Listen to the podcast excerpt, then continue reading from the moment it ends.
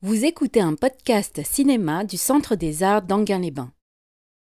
Je me suis dit qu'un film qui, s'appelle donc Hardcore euh, était un film qui était absolument passionnant de passer dans le cadre du cycle John Ford. Je ne sais pas si certains d'entre vous ont déjà vu ce film. Est-ce que vous... Une personne, c'est vous? Deux Ah oui, vous voyez bah, j'ai bien fait, je suis très content. Euh, parce que c'est un film qui est relativement difficile à voir, euh, qui a été euh, au moment de sa sortie un relatif échec public et critique, et que petit à petit on commence à redécouvrir. Alors ça me permettait aussi de parler d'un cinéaste qui s'appelle Paul Schrader, qui est un cinéaste important justement de cette génération Nouvelle Hollywood. Il est né en 1946, Paul Schrader, donc il est vraiment de la même génération que Martin Scorsese, que Brian De Palma, John Milius, enfin tous ces cinéastes de Hollywood dont on a parlé il y a 2-3 ans. Mais ce qui est passionnant avec Paul Schrader, et c'est aussi, on pourrait dire, son problème, si vous voulez, c'est que c'est euh, quelqu'un qui, avant de faire des films, son premier film date de 78, donc c'est assez tardif par rapport à cette décennie-là. Et d'ailleurs, à mon avis, c'est un de ses, je pense que les deux meilleurs films de Paul Schrader, je vous le dis comme ça, ça, ça évitera de le redire, c'est Blue Collar, le premier film qu'il réalise sur les ouvriers américains dans une usine euh, automobile à Détroit, film absolument formidable, sans doute un des films les plus intelligents et violents aussi qu'on ait jamais réalisé sur l'univers du syndicalisme américain. Je vous conseille de voir ce film avec Harvey Keitel, Yafet Koto, Richard Prior, le comique américain qu'il a tourné dans son premier film, on pourrait dire dramatique, en tout cas non comique. Donc Blue Collar, enfin le, col bleu, l'ouvrier, c'est son premier film en 78. Il va réaliser ensuite Hardcore, le film que vous voyez ce soir, et ensuite il va signer son plus grand succès, d'ailleurs public et aussi critique, qui est American Gigolo. Je ne sais pas si vous l'avez vu, ce film avec Richard Gere. Euh, film absolument passionnant. Peut-être que j'en dirai un mot, certains d'entre vous. Qui a vu American Gigolo parmi vous? Ah voilà. Euh, beaucoup plus. Donc on en redira un mot parce que euh, je parlais euh, avec l'un d'entre vous tout à l'heure de la du passage années 70-80 et ce qui est fascinant, c'est effectivement de voir combien le cinéma américain des années 70 il devient esthétiquement les années 80 en l'espace presque de 6 mois un an. Euh, moi qui ai vu évidemment pas mal de films de cette période et, aussi au moment, le, le, moment fin 70 début 80 je pense que c'est vraiment euh, au, cours de l'année fin 80 début 81 que se met en place l'esthétique euh, qu'on appelle les années 80 voilà les, les brochings euh, les costumes Armani un peu amples les, les, la musique électronique George Moroder dans American Gigolo etc et c'est assez fascinant de voir Paul Schrader qui en 78 fait Hardcore qui est un vrai film des 70s esthétiquement, tout y est. La ville, la dimension documentaire, les habits, la mode, les remarques, le type de personnage. Et un an et demi, deux ans plus tard, il tourne American Gigolo avec Richard Gere, qui est un, une sorte de nouveau venu là dans le cinéma américain, le nouveau cinéma américain des années 80. Et là, on a le sentiment que l'Amérique a intégralement changé. Et c'est fou comme le cinéma le documente ça. Hein. Comme on voit immédiatement qu'on est dans un film des années 80 ou des années 70, et je pense que la transition, elle s'opère au début des années 80 80-81 dans ces eaux-là. Euh, Amusez-vous à reprendre des films de cette période-là, 80-80, et voyez à quel moment esthétiquement ça bascule. Mais véritablement, la mode n'est plus la même, les musiques qu'on écoute ne sont plus les mêmes, les coiffures, plus rien n'est pareil. Ça, c'est assez fascinant. Et donc, Paul Schrader, euh, pourquoi Paul Schrader? Parce que c'est quelqu'un qui va d'abord se faire connaître euh, comme scénariste. Hein, et d'ailleurs, ça restera son problème toute sa vie, c'est que c'est quelqu'un qui a réalisé quand même 18 films. C'est pas rien, il a quand même une œuvre assez conséquente, Paul Schrader. Et pourtant, il restera surtout reconnu pour les scénarios qu'il a écrits. Et ça, c'est vrai qu'il a écrit des scénarios qui sont évidemment importants dans l'histoire du cinéma américain, puisqu'il a écrit le scénario de Taxi Driver de Martin Scorsese. Et vous savez, au moment, où on a parlé de Taxi Driver il y, a, il y a deux ou trois ans, vous avez dit que Taxi Driver était un film autant de Martin Scorsese que de Paul Schrader. Et vous allez voir de mon hardcore ce que je voulais dire. Il a fallu attendre un petit peu de temps pour que cette idée s'éclaircisse, mais si vous avez patienté, vous allez comprendre pourquoi effectivement Taxi Driver était vraiment aussi un film de Paul Schrader en regardant hardcore ce soir. Il a écrit beaucoup d'autres scénarios. C'est lui qui a écrit le scénario de Raging Bull, par exemple.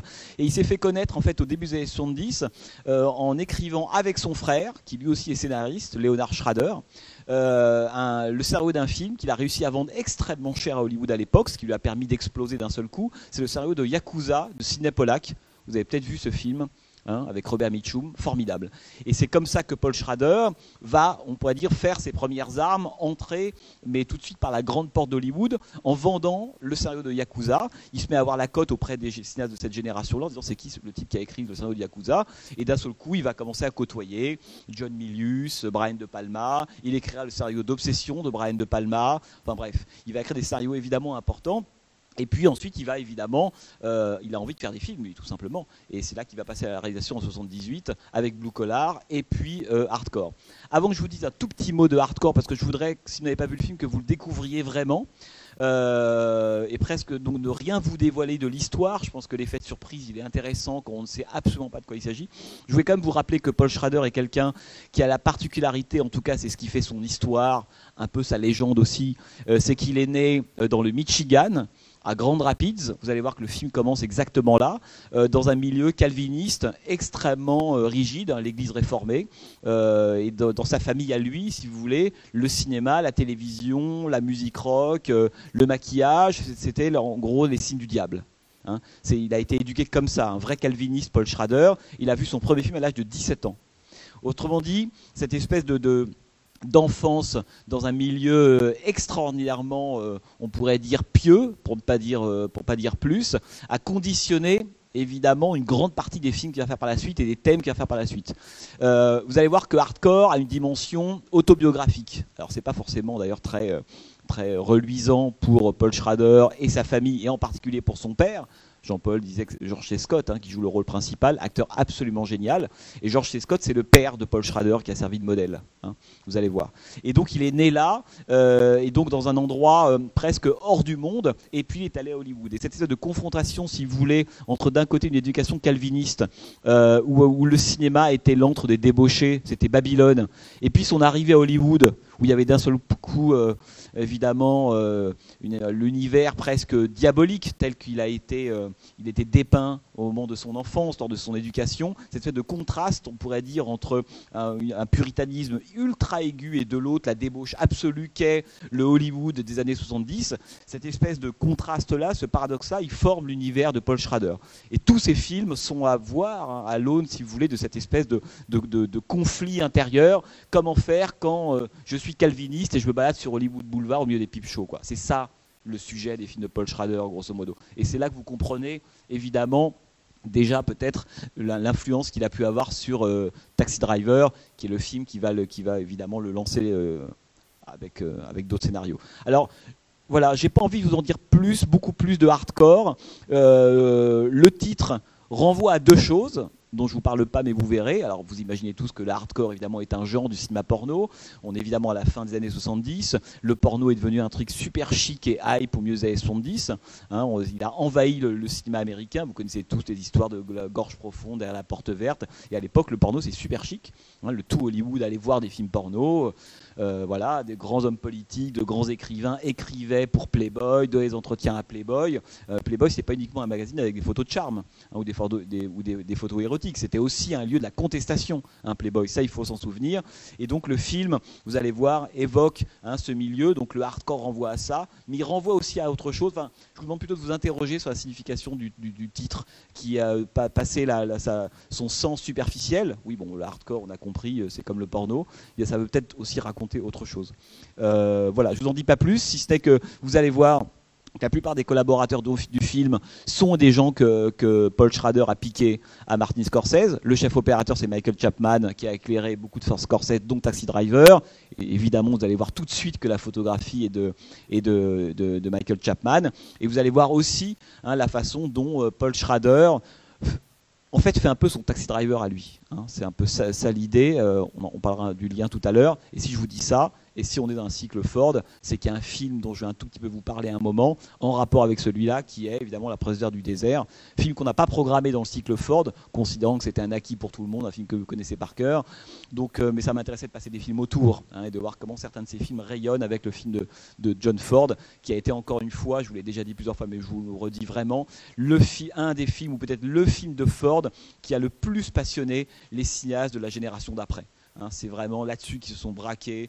Euh, c'est ce film-là qui les a le plus intéressés. Et on verra d'ailleurs pour quelles raisons. Et ce que Paul Schrader en fait et comment et pourquoi. Euh, Paul Schrader a continué à faire des films dans les années 80, 90, 2000. Il a réalisé beaucoup de films. Et son dernier, c'est The Canyons. Je ne sais pas si vous l'avez vu. Un film qu'il a mis du temps à monter. Il n'a pas réussi à trouver d'argent à Hollywood. Donc il s'est servi du crowdfunding. Il a lancé une campagne de financement participatif sur Internet pour réaliser quelques dizaines de milliers de dollars et faire ce film, qui est une sorte de film en, dont il disait lui-même c'est un film sur le post-cinéma, sur la fin du cinéma. Il considère, comme quelques gens de sa génération, qu'au fond le cinéma n'existe plus. Hein, mais on vit dans les ruines du cinéma, on vit dans un post-cinéma, et The Canyons, et un film qui est absolument passionnant euh, pour ça. Vous pouvez le trouver évidemment en, DVD. Et dernier film qui peut-être euh, vous dira quelque chose, c'est lui qui a réalisé un remake de La Féline en 1982 avec euh, Nasseta Kinski et euh, Malcolm McDowell, film qui était assassiné à l'époque parce qu'il touchait évidemment un monument sacré de la cinéphilie qui était le film de Jacques Tourneur, mais c'est lui qui a signé le remake, on pourrait dire un peu pop érotique et, un peu sanglant en, 1982. Voilà, je vous souhaite une bonne projection et on, bah, on se revoit tout à l'heure. Alors, il y a pas mal de choses à raconter, mais ce qui serait bien, enfin, encore une fois, je dis ça à chaque fois, mais je, suis assez optimiste de nature, euh, que vous me donniez aussi votre point de vue sur le film, euh, parce que quand on découvre évidemment le film, euh, indépendamment de ce que je vous ai raconté au tout début, hardcore, l'univers du porno, c'est qu'on est évidemment assez surpris, et puis c'est évidemment l'effet de contraste très fort qui est recherché entre Paul Schrader. je pense même que c'est l'écart maximal euh, alors, est-ce que c'est une limite dans le film ou pas, d'ailleurs, de voir, on pourrait presque dire un tel écart entre d'un côté une Amérique, l'Amérique puritaine qui vit dans ce monde à la fois un peu ouvrier, classe moyenne, assez, euh, assez, ce monde assez bigot ou tout, presque fermé sur lui-même, hein, un peu pétrifié. Il neige, on a l'impression que c'est l'hiver sans arrêt dans cette espèce de communauté. Et puis de l'autre, évidemment, sous le soleil californien de la débauche, on a un écart entre ces deux mondes. L'un étant, au, fond, de façon même presque un peu didactique, le contre-champ de l'autre. Enfin, voilà. Hein, c'est dans, la vision relativement, euh, même pas relativement, totalement, on pourrait dire, binaire et tranchée de la, des Van Dorn et de la bande, hein, de cette, cette, cette communauté calviniste-là. Évidemment, le monde dans lequel va plonger George C. Scott, c'est le, le mal absolu. Hein, que tous les clignotants, on pourrait dire, sont au rouge. Hein, c'est une vraie, véritable souffrance. Alors, il y a deux petites choses que je voulais vous dire, je pensais à ça en revoyant le générique. Euh, parce que Paul Schrader, avant évidemment de, faire des films, encore une fois celui-là est son deuxième film, c'est quelqu'un qui, a, euh, qui avait donc été scénariste, mais avant d'être scénariste, il a été un critique de cinéma, Paul Schrader, euh, et qui a été d'ailleurs beaucoup soutenu par des critiques dont je vous ai beaucoup parlé, qui est Pauline Kael, vous voyez cette fameuse critique du New Yorker, et Pauline Kael a été presque le mentor de Paul Schrader. C'est elle, en fait, qui, qui, lui a permis de rencontrer beaucoup de cinéastes du Nouvel Hollywood, dont des gens comme Ryan De Palma et John Milius. Vous avez vu John Milius, l'homme qui est crédité comme producteur exécutif hein, dans, le film. John Milius, l'homme de Graffiti Party, l'homme qui a écrit euh, le Snow d'Apocalypse Now, euh, l'homme, John Milius qui est une figure importante, droitière, grand passionné fanatique des armes, Hein, un peu comme Paul Schrader. Moi, pour avoir rencontré Paul Schrader il y a 4-5 ans, il m'avait montré, il avait toujours son pistolet sur lui, hein, même à Paris, il se baladait avec son pistolet sur lui. Hein, mais bon, l'homme est un peu bizarre, quoi. Euh, mais voilà, fanatique des armes, etc. etc., Et, euh, Paul Schrader, avant donc de faire des, des, films, a été critique de cinéma, plutôt très intello. C'est quelqu'un qui, en 72, écrit un essai, il écrit deux essais qui, encore aujourd'hui, enfin, font autorité, en tout cas sont des essais reconnus, ce qui n'est pas forcément le cas de tous les écrits de cinéastes, mais dans son cas c'est vrai. Il a écrit d'abord en 72 un, essai sur le style transcendantal chez Dreyer, Bresson et Ozu. Je vous dis ça parce que c'est important d'avoir ça en tête. Vous dire quel rapport? Oui, mais il y en a quand même. Euh, et puis ensuite, il a écrit un, livre assez connu qui s'appelle Note, enfin Note on film noir, qui est un, livre sur le film noir. Donc en fait, Paul Schrader, avant d'être scénariste, il a même écrit hein, deux livres relativement importants hein, dans, l'histoire des écrits sur, euh, sur le, cinéma. Et puis donc, il va rencontrer Pauline Kael. Alors, il y a, vous avez vu qu'il y a deux blagues à qui sont faites avec les gens de l'UCLA, qui est une des écoles. Il y a deux on pourrait dire il y a deux grands pôles des écoles de cinéma euh, de, la, de, la, de, la, de, la, côte ouest américaine. C'est l'USC d'un côté. Hein, et puis euh, l'UCLA de l'autre, et donc les cinéastes venaient soit d'un côté, soit de l'autre. Par exemple, des gens comme Coppola venaient de l'UCLA, John Carpenter venait de l'USC, enfin ils venaient de ces différentes écoles, et j'aime beaucoup cette espèce de, de cinéaste apprenti. Enfin, c'est vraiment, moi qui fais études de cinéma, je vois vraiment ce que c'est. C'est le type qui a, vu toute la journée euh, via les profs des films de Dreyer, de Bergman, de Tarkovsky, de Fellini, etc., etc. Et puis un jour, comme première expérience, on lui dit de tourner un porno. Euh, mais il, croit quand même qu'il fait encore de l'art. Donc il imagine encore qu'avec 3-4 euh, starlets ou des cornues, etc., il a quand même encore un plan de Gertrude en tête. Il dit là, je vais faire du Gertrude. Hein, ce côté grotesque et en même temps très sympathique et tout à fait juste pour des gens qui font des études de cinéma et qui souvent pas derrière la caméra. Hein, ils ont parfois le, sentiment en fait de vouloir appliquer les théories, les leçons des grands maîtres sur n'importe quel, ce qui est d'ailleurs assez, assez touchant hein, d'une certaine façon. Penser qu'on peut faire du Dreyer en filmant un pot de yaourt, why not? Mais il y a un peu cette idée-là et on voit bien dans les petites blagues, les petits pics que lance Paul Schrader à, tous ses collègues de l'UCLA, des gens qu'il a connus, qu'il a côtoyés dans les années 70. Je trouve ça assez euh, évidemment assez drôle. Un mot aussi sur George C. Scott, qui est un acteur phénoménal. Moi, je pense qu'il n'y a pas beaucoup. Quand euh, euh, Paul Schrader écrit le scénario, il écrit en ayant en tête John Wayne. Hein Évidemment, c'est pas inintéressant.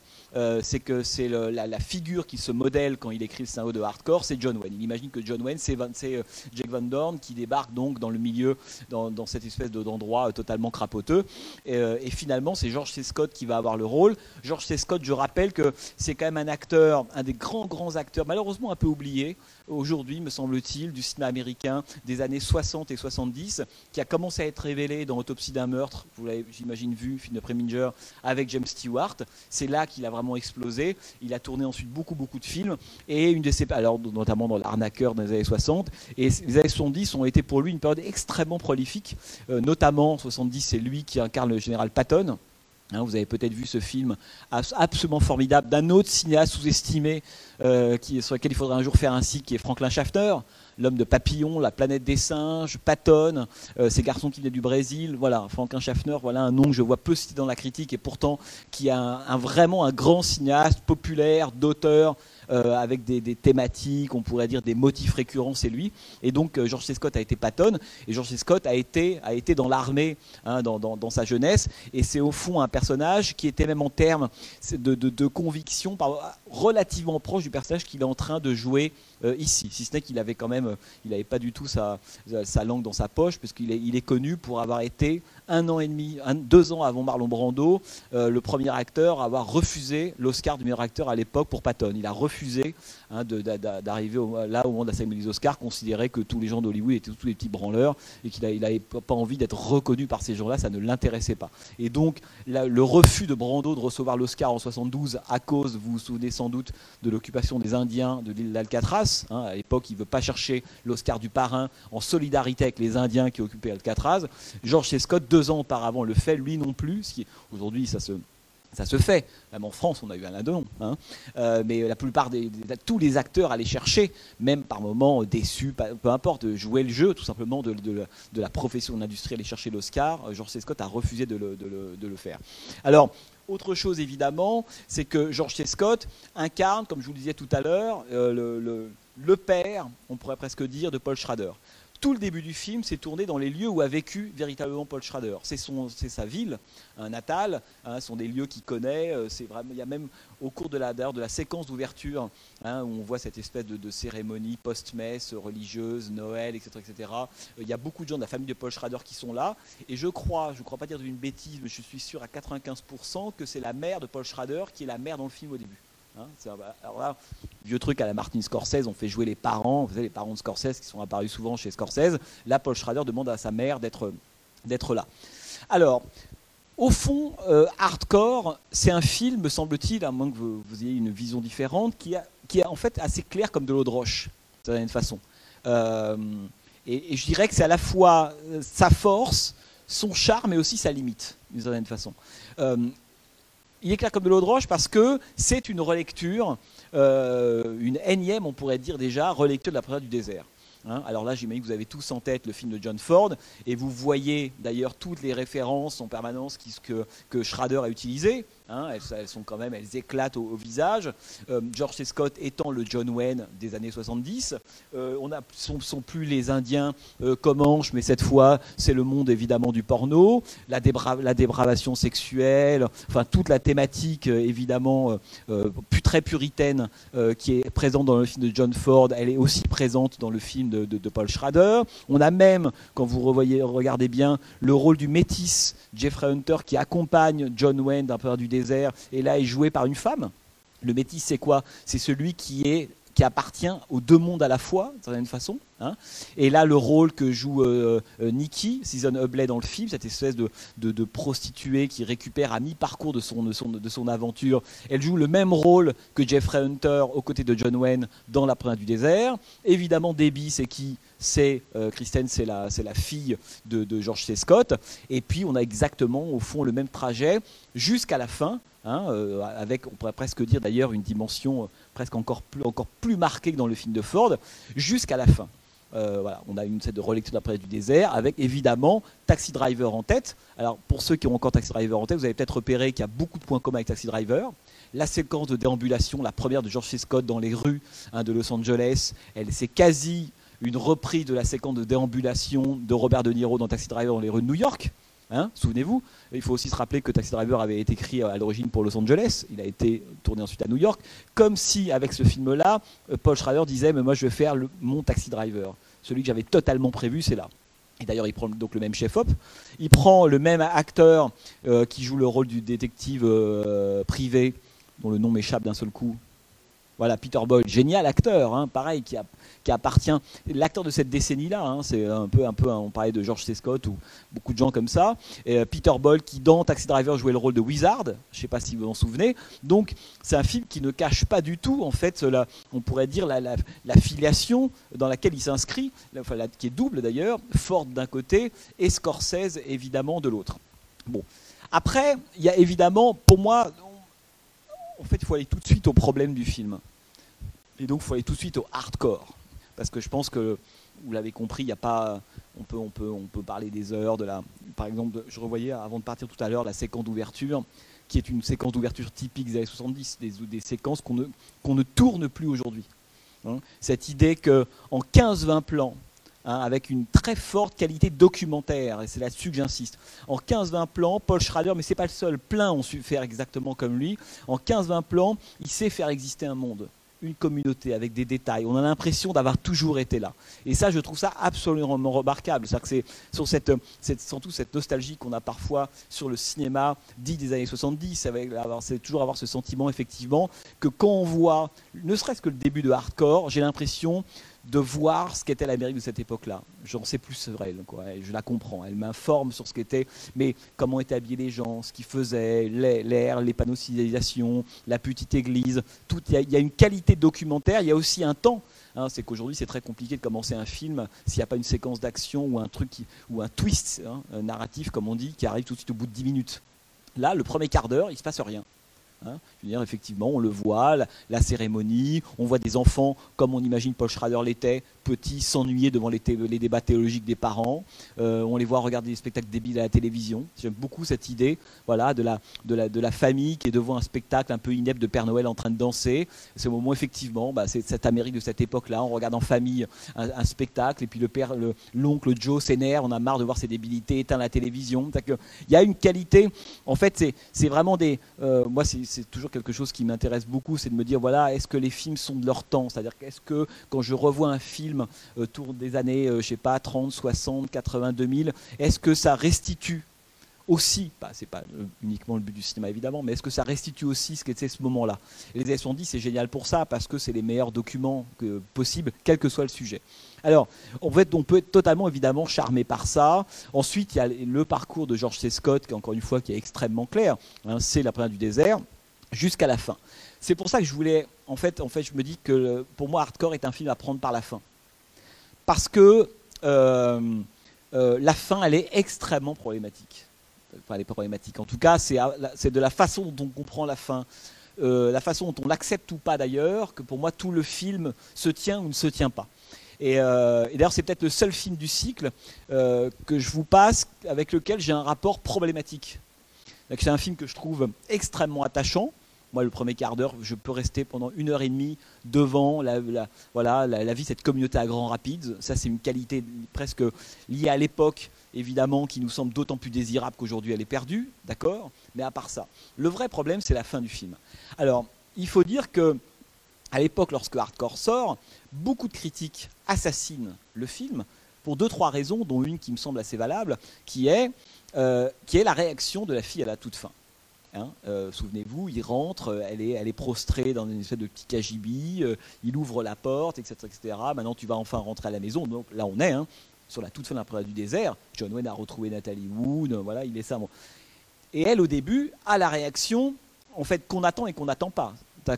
Qu'on n'attend pas parce que notre cœur aimerait qu'elle reparte avec papa, mais qu'on attend parce que dans la logique de ce que raconte le film, la fille doit être comme ça. Elle doit réaliser en fait, la, on pourrait presque dire, la, euh, elle doit accomplir l'intuition de, la, fille qui lui dit mais est-ce qu'en gros, est-ce que tu es sûr qu'elle va vouloir revenir? Est-ce que tu n'es pas dans ta tête en train de te faire un film? Et si ça se trouve, elle l'a désiré, elle n'a pas fait une fugue, qui est quand même une hypothèse qui court pendant tout le film. Hein, avec le détective au début qui lui dit ok j'ai compris elle est modèle elle est tout ce que vous voulez etc façon par évidemment par antiphrase de dire le contraire est-ce que vous avez fait l'hypothèse que euh, cette fille avait envie de vous de, quitter ce voilà mais dans le monde totalement autistique de George C. Scott ça n'existe pas ça ça c'est une des vraies qualités du personnage d'ailleurs, c'est que Schrader ne ment pas sur le personnage. Pour moi, c'est sa qualité, son défaut, on verra après. La qualité, c'est qu'il ne ment pas. C'est que c'est un type qui est, qui ne bouge pas d'un chouïa du début à la fin. Et cette qualité est aussi un problème. Peut-être qu'on va, y, va y revenir, parce que pour moi d'ailleurs c'est un gros problème. Mais il ne bouge pas. Et là on est pour le coup très très loin d'après du désert. Hein, c'est pour ça que le film n'est pas qu'un remède d'après du désert. C'est qu'il reprend un du désert, mais en fait il le tourne à sa façon. Bon. Et donc, je reviens sur cette séquence de fin. Il est face à la fille, donc formidable. Euh, donc, on se dit là, là, on y va, là, il y va. Quoi. Paul Schrader, on est en 78, on, est, on est à la fin des 70s. Il y a encore un film qui nous dit ouais, Moi, j'avais envie d'être avec les pimps plutôt qu'avec les puritains formidable. Aujourd'hui, vous imaginez un truc comme ça, c'est même pas à peine d'y penser. Elle, elle y va, on y va, formidable. Et puis, il y a un moment, euh, donc la fin est jouée, et il la rejoue. George C. Scott lui dit, en fait, il parle pour nous. Il dit, attends, ça fait, ça fait 1h50 que je te cherche, je me suis déguisé quand même comme un grotesque, j'ai fait des castings porno, hein, et là tu veux pas, parce qu'en fait c'est ça que ça raconte, tout simplement, c'est le père qui comprend pas du tout. Et elle, elle dit Oh non, ok, c'est bon, je reviens. Finalement, j'ai besoin de revenir, etc. Et là, évidemment, le film se scinde en deux. Enfin, le film se scinde en deux. C'est-à-dire que si on est un spectateur euh, un tout petit peu cohérent, euh, un peu honnête avec soi-même, on se dit Là, ça va pas. Là, ça va pas. C'est-à-dire que le film doit s'achever au moment où George C. Scott est allé, mais façon Vanishing Point ou The Swimmer, est allé au bout de, lui-même, et au bout de lui-même, c'est le néant intégral. Hein. c'est l'idée finalement qu'il arrive devant quelque chose qu'il ne comprend pas. Et quelque chose qu'il ne comprend pas, c'est quoi? C'est quelque chose que son espèce de sigle n'a pas prévu, son truc tulipe là. Ouais, on a vraiment, c'est vraiment la secte, quoi. Hein, tulipe, avec des mots cryptés, des codes, le T, c'est pour, etc. À la fin, dire, si le trajet est logique, c'est-à-dire que si on a, on a l'idée d'un personnage qui, au contact de l'autre absolu, peu à peu se métamorphose et comprend quelque chose de lui-même et du monde et en tire des leçons, façon John Wayne à la fin de la du désert, ce qui est vraiment la fin du film de Ford, hein, euh, et ben le personnage doit repartir seul, ou la fille doit rester seule. Si le film est fordien jusqu'au bout, il l'est jusque-là. Voilà. Donc, jusqu'au moment où la fille dit euh, non, euh, cocksucker, quand elle le traite de cocksucker, qui est quand même, on imagine dans la tête de ce type-là qu'on a vu 1h40 plus tôt, hein, en train de parler des versets, etc., de Jean ou de Paul, bon, là, qui est quand même, bon, euh, là, on se dit formidable. Comment est-ce qu'on parle de. On passe de Paul à cocksucker, tout le film est là, et c'est génial. Mais Paul Schrader, alors j'y reviendrai, à ce moment-là, fait donc machine arrière et décide de réécrire comme une deuxième fin qui serait en fait d'une certaine façon la fin qui réparerait la première du désert ou qui réparerait l'esprit puritain de Paul Schrader. au fond, il faut que les choses reviennent dans l'ordre malgré tout. Donc on est au sommet du désordre et de l'absurdité à toute fin du film, du cauchemar intégral, hein, évidemment. Euh, bah, finalement, il la retrouve. Et le pire, c'est même, au fond, à ce moment-là, c'est pas du tout les épreuves par lesquelles il est traversé. C'est même pas ce qu'il a vu. Le pire, c'est qu'en plus, c'est qu'au fond, sa fille ne veut pas revenir avec lui. Ce qui aurait été une fin géniale. Extrêmement noire, très pessimiste, mais géniale. Et là, à la fin, finalement, il décide, il ne va pas jusque-là, et il décide malgré tout, au fond, de corriger ça et de remettre en, en ordre le monde qu'il n'a cessé de déséquilibrer pendant tout le film. Vous comprenez ce que je veux dire? Puisque à la fin, qu'est-ce qu'on a? On a effectivement euh, ben, le, père qui repart avec sa fille de façon... disons que la figure paternaliste et virile est réaffirmée, alors que juste avant, il était en pleurs. Il a, parce que vous savez que le film s'inscrit aussi dans un des grands thèmes du cinéma américain, évidemment, de l'époque, qui est, euh, on pourrait presque dire, euh, l'épreuve la façon dont on va mettre le héros masculin américain à l'épreuve, sa façon du monde et des changements du monde et du bain libertaire de l'époque. Comment sa virilité va être mise à l'épreuve. Le Super Américain des 70, ça parle essentiellement de ça d'ailleurs. Hein. Clint Eastwood ayant été le grand maître d'œuvre de ça. Hein, l'homme qui a passé son temps à être sadisé, euh, euh, humilié, battu, euh, découpé même en morceaux, etc., par des femmes, etc. Eastwood, c'est ça, c'est l'icône virile qui va mettre 10 ans à, être, on pourrait dire, amputé de tous les attributs de la virilité. le Al Pacino, enfin les grands euh, male heroes des années 70, les grands acteurs, sont tous des personnages qui d'un seul coup mettent en doute ou font vaciller le modèle viril et patriarcal du grand héros américain classique. Quoi. Et John Wayne ayant été d'ailleurs un des derniers de ce moment-là, de la fin des années 50. Après sont apparus les héros adolescents à la James Dean, et ensuite sont apparus les acteurs qui eux étaient tous euh, avaient un doute sur eux-mêmes, sur leur capacité d'autorité, ce qui est évidemment le cas de George. Scott, sur leur capacité sexuelle, ce qui est aussi le cas de George. Scott. Bon, euh, le sexe n'est pas important, vous avez vu cette très belle discussion d'ailleurs, il n'est pas important tous les deux, mais on a deux façons évidemment de le considérer ou d'en tirer les leçons, mais c'est à peu près la même chose. Donc on se dit que jusqu'à la fin, George. Scott est évidemment un personnage qui est totalement, et c'était d'autant plus intéressant qu'il est un peu plus vieux, évidemment, que la génération des Pacino, Gene Hackman, Bruce Dern, Robert De Niro, ces gens-là, et que c'était intéressant de prendre un type un peu plus un peu plus ancien, hein, de la génération du vrai héros américain des années 60, et de, lui faire subir exactement le même parcours qu'à tous les petits genoux, hein, de Pacino à De Niro, hein, en gros, ou à Eastwood évidemment. Et euh, là, on se dit formidable, il a pleuré, extraordinaire séquence qui avait servi à Jean-Paul pour la bonne annonce du film, lorsqu'il s'assied dans le, ce, ce, cinéma miteux, porno, à Grande Rapids pour découvrir le, Super 8, son film en Super 8 de sa fille. Moment absolument formidable d'ailleurs qui raconte une des belles idées du film d'ailleurs, c'est euh, est-ce que jusqu'à quel moment je peux voir des choses. Hein. C'est aussi une aventure du regard hardcore. Hein. C'est aussi un type qui euh, euh, est contraint, pour retrouver sa fille, de traverser les cercles de l'enfer. La métaphore de Dante, elle est là, même jusqu'à la fin, évidemment, etc. Mais c'est quelqu'un qui doit aussi traverser euh, presque son propre miroir. Jusqu'où peut résister mon regard? Qu'est-ce que je, qu'est-ce que je vais devoir supporter de voir alors que jusque-là, je fermais les yeux dessus? On y reviendra tout à l'heure parce que mon avis, un des, plus beaux dialogues du film, c'est Peter Boy qui lui dit, lorsqu'il lui dit au début, euh, euh, pas quasiment au début d'ailleurs, mais tu sais, il y a des choses dans ce monde qui existent que tu ne veux pas voir. Mais ça existe, tu peux ne pas vouloir les voir, mais ça existe. Il y a des portes que tu laisses fermer, et pourtant il faudrait les ouvrir. C'est évidemment le sujet du film. Bon. Et donc, on a donc ce traitement du personnage de George C. Scott formidable. Il a pleuré. À la fin, il dit même j'ai pas été un bon père, j'ai pas été un bon mari. Finalement, la figure masculine au début, un peu rigide, à Grande Rapids, c'est totalement délité jusqu'à la fin. Et là, finalement, la fille qui lui dit bah, finalement, je retourne avec toi, papa, qui en fait qui est une sorte de coup de quasiment de, coup de prestidigitation, quoi, un, coup magique, hein, euh, qui d'un seul coup, euh, on pourrait dire, euh, restaure intégralement le personnage ou ramène le personnage exactement à ce qu'il a été au début, hein, et puis remet l'ordre initial, à savoir il y aura toujours ce monde-là et il y aura toujours mon monde. C'est ce que dit Peter Boyle encore une fois.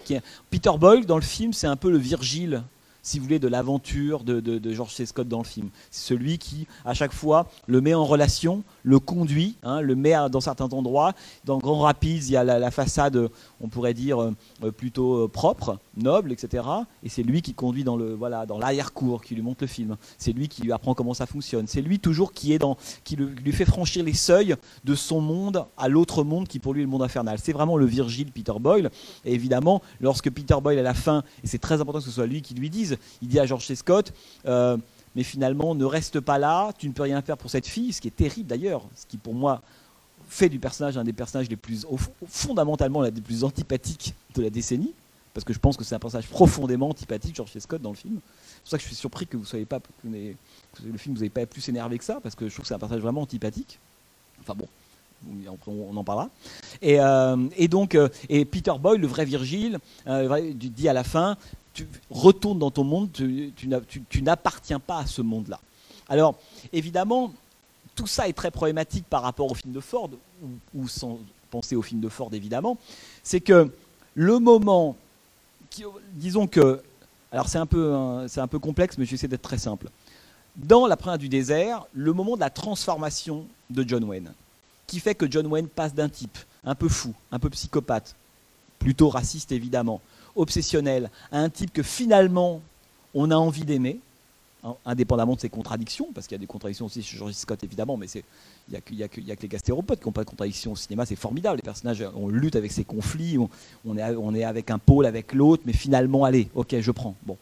John Wayne, on le prend, on le prend de moins en moins au fur et à mesure du film, et il y a un moment où John Ford fait cette espèce de, raccord, de, plan extrêmement célèbre, qui est peut-être un des plus beaux, évidemment, raccords de l'histoire du cinéma. C'est lorsque, je ne sais pas si vous vous souvenez, on est à la toute fin du film, euh, Nathalie Wood finalement court vers, vers euh, John Wayne.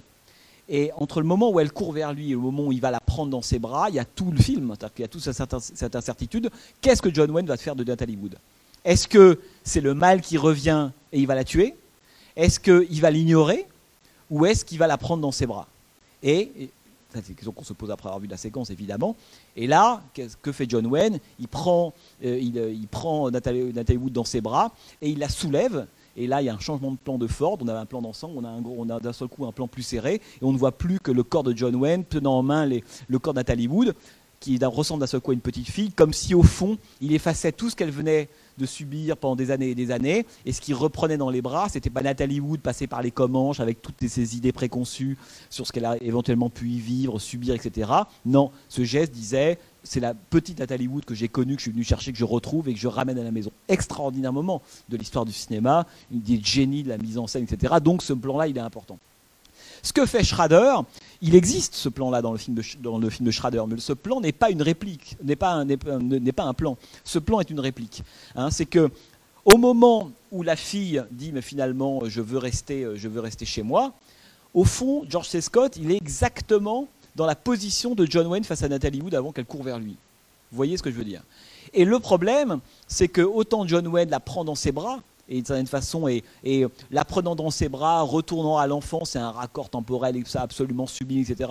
Efface en fait tout ce que nous efface, en tout cas répare tout ce que nous on a vu du personnage, un type raciste, désagréable, euh, qui est quand même un des types les plus antipathiques des personnages de John Ford, John Wayne, un prince du désert, jusqu'à cette fin, parce qu'on a oublié, prince du désert, on se dit, oui mais c'est John Wayne qui prend Nathalie Wood dans ses bras, c'est John Wayne qui la ramène à la maison, et c'est John Wayne qui part dans, ce, dans, le, dans le monument de vallée plan dont je vous ai souvent parlé. Évidemment, c'est le mythe, tout ça, on a envie d'aimer ce John Wayne là, mais avant d'en arriver là, on s'est quand même tapé 1h45 d'un John Wayne, quand même, ça quand même dur à cuire. Hein. Bon. Là, avec George. Scott, c'est à peu près la même chose, donc on est prêt en fait à pardonner, enfin à pardonner, disons qu'à à, se réconcilier avec ce type qui vraiment est un type pas aimable, et on y reviendra. Hein. Toutes les, tous les moments d'ailleurs, euh, il, est, c'est un vrai personnage traderien personnage des filles de Paul Schrader, c'est des gens qui sont toujours un peu à distance de, nous-mêmes et sur, des gens un peu antipathiques. Et Paul Schrader est un type un peu comme ça d'ailleurs. Il y a une sorte de cohérence absolue. C'est un cinéma totalement puritain, qui a un mal fou hein, dans, le, le, fait du dialogue, on pourrait dire, etc. Et le film ne cesse de raconter l'histoire d'un type qui ne veut pas dialoguer. Parce que quand on regarde véritablement le film, il n'y a aucune évolution du personnage. Je ne parle pas d'évolution vestimentaire. Ou, ou Allez-y. Oui, donc je ne suis pas tout à fait d'accord avec vous. À la toute fin, le père se découvre, il se confesse et il, tend, la main à sa fille. Et il lui, dit quand même, voilà, j'ai fait le chemin de l'amour pour, euh, venir jusqu'à toi. Et euh, quelque part, il entend, il entend euh, ce, que lui dit sa fille, puisqu'il répond, oui, en effet, j'ai été un mauvais père. Donc, je pense que c'est une, enfin, pour moi, c'est une ouverture sur l'avenir, et je peux supposer qui trouveront un juste milieu entre ces deux mondes horribles euh, dans lesquels l'un et l'autre se sont, se sont perdus.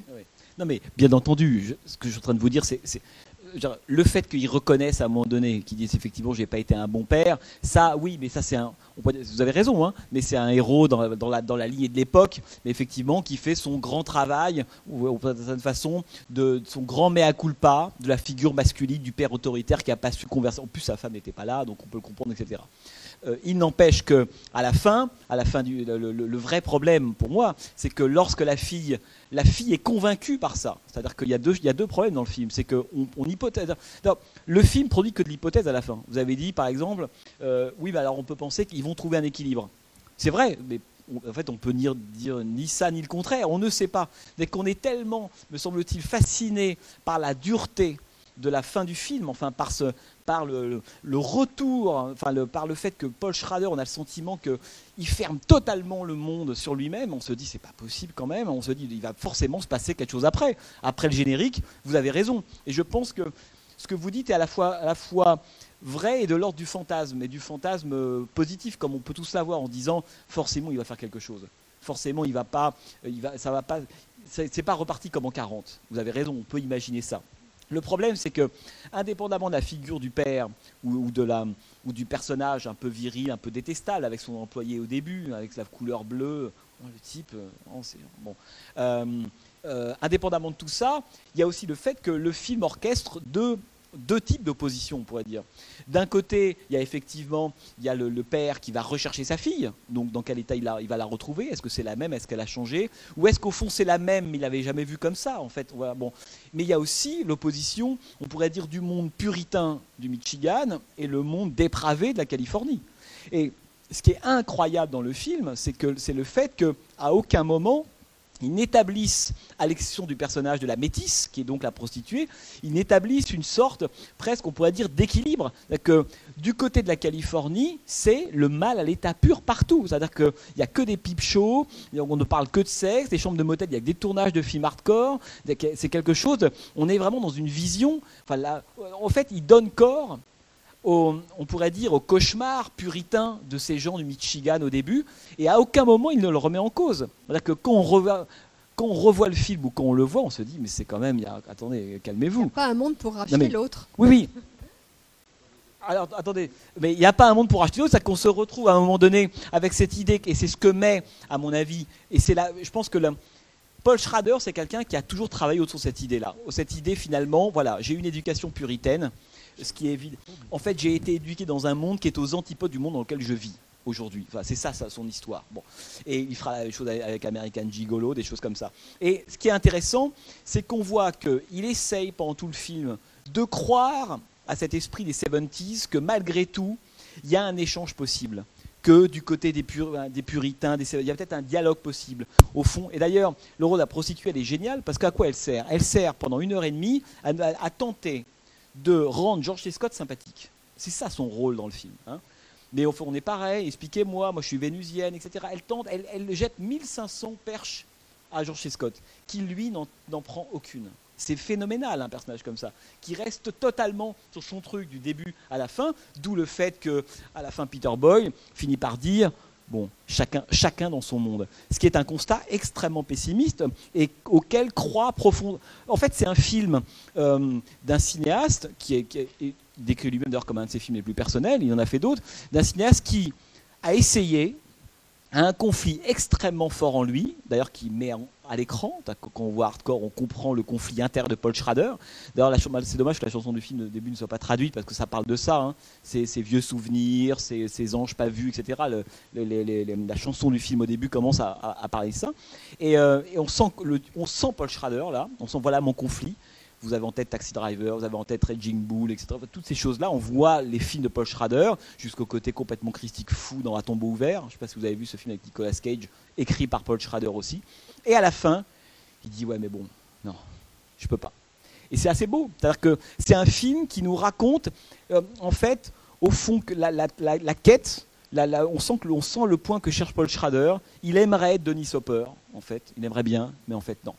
Il restera George C. Scott. Et ça, c'est qu'à la fois, on pourrait considérer que c'est extrêmement déceptif, et en même temps, c'est quand il en parle comme un film autobiographique, c'est peut-être, indépendamment de, des effets voilà, du Michigan, son père, c'est peut-être parce que c'est là qu'il a, euh, a été au plus près, au fond, de ce qu'il est profondément. Hein. C'est une sorte d'aveu. À la fin, Paul Schrader avoue. Chacun son monde, je retourne chez moi, ce monde dépravé reste dépravé, même s'il reste séduisant.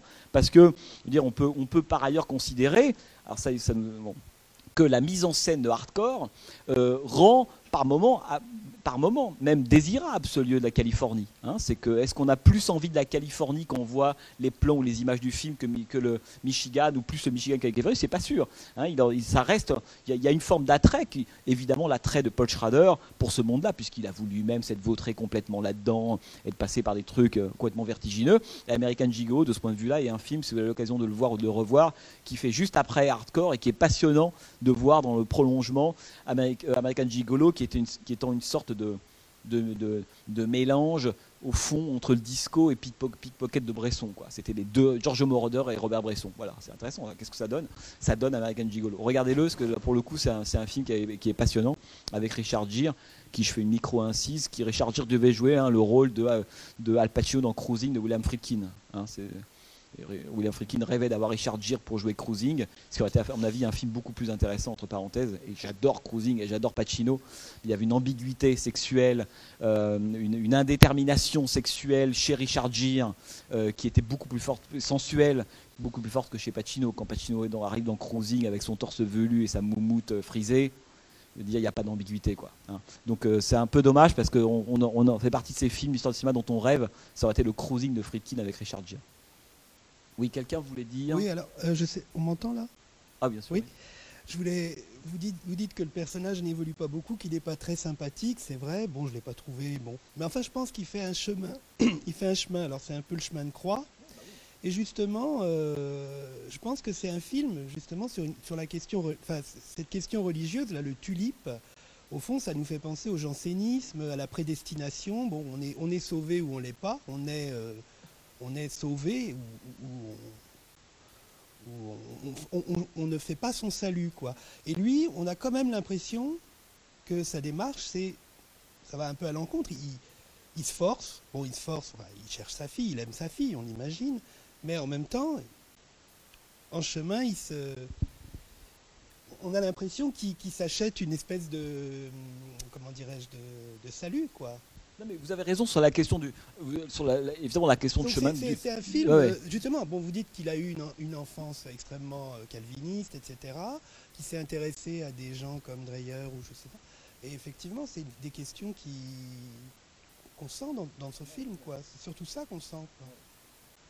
bien sûr, le chemin de croix, c'est évident, mais, que, mais, là où le film, à mon avis, est, est, euh, est, problématique, et d'ailleurs, je pense qu'il est problématique, mais mais encore une fois, je pense que c'est de l'ordre de l'aveu, c'est qu'il le met en scène, il le reconnaît, il le filme ça. C'est-à-dire qu'on voit bien qu'il y a un désir, en tout cas ne serait-ce que par rapport à ce qu'est le schéma du scénario, un monde face à son contraire, et comment à la fin on trouve, un, on trouve éventuellement un dialogue, une conversation hein, entre les deux. Est-ce que finalement c'est si clair que ça? Est-ce que le monde, c'est est-ce que le monde, c'est ce que se racontent ces gens du Michigan? Et à la fin, le monde, au fond, revient à ce que se racontent ces gens du Michigan. Vous avez raison, il fait son chemin de croix. Mais tout, c'est pour ça que le personnage de Nicky est si important dans le film, c'est que à aucun moment il n'accepte de discuter ou, il, a, des phrases d'une violence inouïe. Ne, ne, me parlez pas de vous, ça ne m'intéresse pas. Ne commencez pas à me raconter votre vie, ça ne m'intéresse pas. Mais c'est quand même des choses d'une violence inouïe. Alors que cette femme, évidemment, on comprend qu'elle est plutôt, elle a elle aussi une enfance, elle aussi, une enfance difficile, qu'elle fait ça un peu par défaut, qu'elle est un peu paumée c'est au fond une fille de substitution. Hein, dans le film, on voit bien que voilà, c'est c'est celle qui est entre les deux mondes, etc. Et lui, à aucun moment, n'a cette espèce d'humanité minimale, sauf quand il lui embrasse le front après l'avoir giflé, ce qui est quand même le minimum. Il n'a même pas cette humanité minimale qui est, mais je vais essayer de comprendre, etc. Et c'est quelqu'un qui ne veut pas comprendre, parce qu'on voit bien que le, le, vrai trajet, oui, chemin de croix, oui, le chemin du Père, mais le vrai trajet intellectuel, qui, qui, conduirait éventuellement, non pas, enfin oui, à la remise en question de son tulipe, de son monde, de son monde binaire, etc., ça, il ne peut pas le faire. Or, ce, chemin intellectuel-là, c'est aussi, un, aussi un chemin politique, c'est aussi le mélange entre deux Amériques de l'époque, etc. Vous voyez ce que je veux dire? Et, Oui, mais, alors, je, mais je pense que cette. Enfin, je pense et surtout que. C'est une dénonciation. Je pense que c'est surtout un film, euh, pour le coup, qui est très honnête. C'est-à-dire que c'est. Vous voyez ce que je veux dire? C'est-à-dire qu'en fait, c'est l'aveu de Paul Schrader c'est que c'est un film dans lequel Paul Schrader est extrêmement honnête vis-à-vis de lui-même. Il n'est pas comme d'autres cinéastes du Nouvel Hollywood. Il vient pas des mêmes endroits, il n'a pas la même expérience, il n'a pas forcément la même vision, il n'a pas la même éducation, etc., etc. Donc il n'est pas ni Scorsese, ni Denis Hopper, ni William Friedkin, ni Brian De Palma, ni Francis Ford Coppola. C'est ça qui est intéressant parce qu'au début, le film, on est en terrain très 70s, très connu des acteurs qu'on a vus dans d'autres films, euh, le monde du porno qui se développe totalement, le, chef-op. On est dans, les codes des 70s au début. Les 25 premières minutes, on se dit ok c'est bon, c'est parti, et tout y est. Et en même temps, Paul Schrader fait entendre sa petite musique. Il dit mais moi je suis quand même un type euh, qui reste calviniste. quoi. Alors je suis allé au pute, mais je reste calviniste et j'ai un flingue sur moi. Et de cette espèce de, de mélange-là, dont lui va beaucoup souffrir, et il le dira beaucoup, en fait il sort ce film-là qui n'est pas un film où on sent qu'il essaie de se réconcilier avec son conflit, avec une part sans doute, la question du père, ces choses-là, mais fondamentalement, ce qu'il nous dit, c'est je resterai d'abord un puritain alors que j'ai été un, des, auteurs et des cinéastes presque les plus prolixes du Hollywood. Et rappelez-vous quand même de Taxi Driver, hein, de, des longs monologues de Robert De Niro dans les rues de New York, sur la dépravation, sur la, façon dont toutes les rues sont intégralement souillées, rues qu'il faudrait nettoyer, purifier, etc. Et quand on repense, après avoir vu Hardcore après, et qu'on pense à Schrader, on voit bien que tout ça a été totalement écrit par... Euh, par, euh, par Schrader lui-même, d'une certaine façon. Mais moi, je trouve, si vous voulez, ce que je formule, c'est pas tant une, pas tant une critique, c'est que euh, je pense que ce que je trouve intéressant, c'est qu'en fait, c'est que Schrader dans le film passe 1h50 à nous. pour moi, il dit deux choses contradictoires. C'est ça le problème. C'est que d'un côté, on a le sentiment qu'il a envie que George C. Scott fasse ce grand trajet, qu'à la fin ils disent pas ah bah je retourne chez moi parce que je comprends rien, qu'il y ait un début de dialogue, etc. Et qu'en même temps, pendant tout le film, il ne donne à aucun moment au personnage la chance de cette espèce de conversion-là. C'est pour ça que le personnage de Nikki est intéressant, parce que toutes les dix minutes, elle arrive en lui disant Mais si tu veux, on peut dialoguer. Et toutes les dix minutes. Oui, mais. Pardon? Oui, mais justement, oui, justement. oui, mais on, aurait aimé que le dialogue ait lieu avec, avec ce personnage qui est là pour ça. C'est la, la, métisse mais il fordienne dans ce mais film. Mais le père, le, père le dit à la fin. Il me semble que le père, et tout le film consiste à monter crescendo, crescendo, et bien entendu, plus on monte, on tombe de haut. Et le père, à la fin, me semble-t-il, tombe de très très haut en disant On ne m'a pas appris à aimer. Mmh. Oui, bien sûr, mais ça, c'est ce que disait madame, absolument. Euh, je ne pense pas qu'elle l'ait dit comme ça.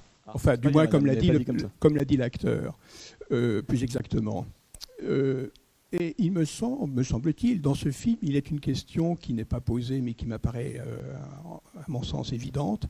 Que veut dire aimer?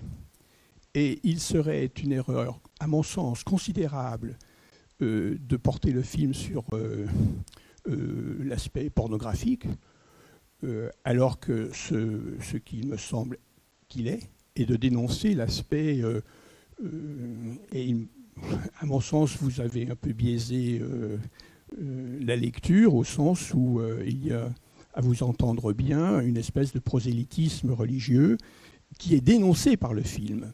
Et justement, cette, charge qui est